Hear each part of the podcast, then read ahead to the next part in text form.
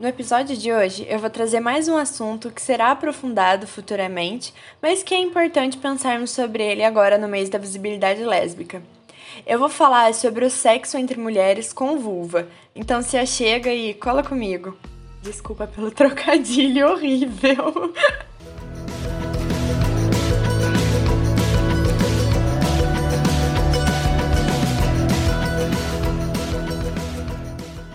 Antes de tudo, eu vou falar aqui sexo entre mulheres, mas entende-se que eu tô falando de mulheres lésbicas e bissexuais que têm uma vulva, ok?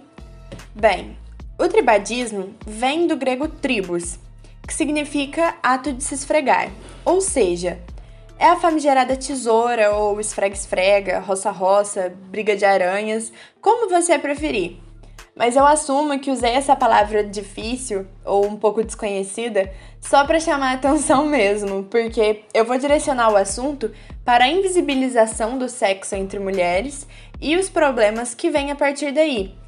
E eu acho que é muito, muito, muito necessário falarmos sobre a saúde sexual das mulheres lesbi, pelo simples fato de que a gente também transa e que o sexo não, não é só coisa boa, né? Também tem as partes que são mais chatinhas.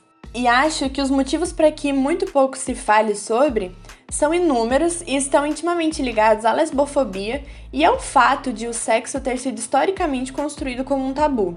Fica aí um agradecimento especial à cagação de regra da Igreja Católica. Embora pareça ultrapassada, ainda tem-se uma crença muito grande de que o sexo é ligado à reprodução e que o único problema que pode surgir do sexo sem segurança é uma gravidez indesejada. E as DSTs acabam sendo meio que ignoradas, sabe? E acredito que uma parte da falta de medidas para fazer com que o sexo entre mulheres seja mais seguro venha daí, já que no sexo entre mulheres não há possibilidade de uma gravidez, embora seja possível a transmissão de DST, sabe?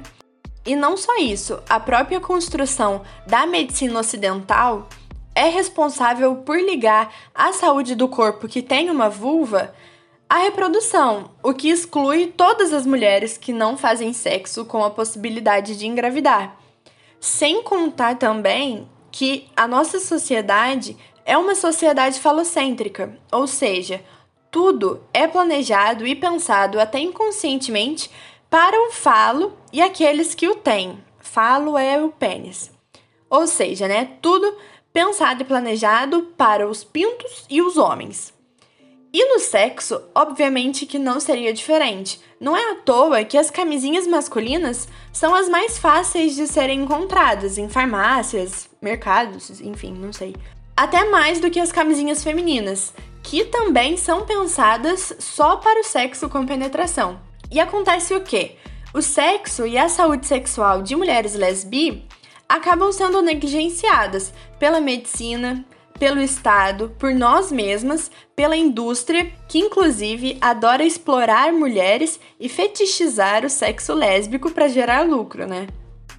A partir daí, nós, mulheres lésbicas, não somos ensinadas a nos preocupar com a nossa saúde ginecológica e os ginecologistas e profissionais da saúde não são preparados para lidar com mulheres não heterossexuais.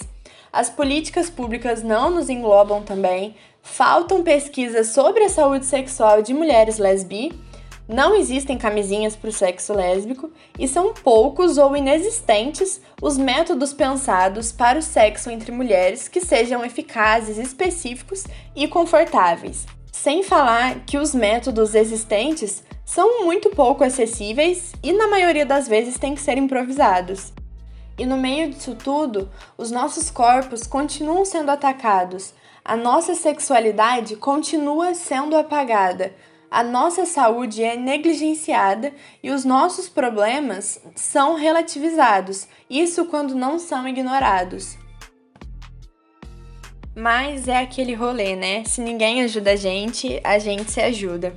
Eu deixo de indicação a cartilha Velcro Seguro da Nicole Sartor.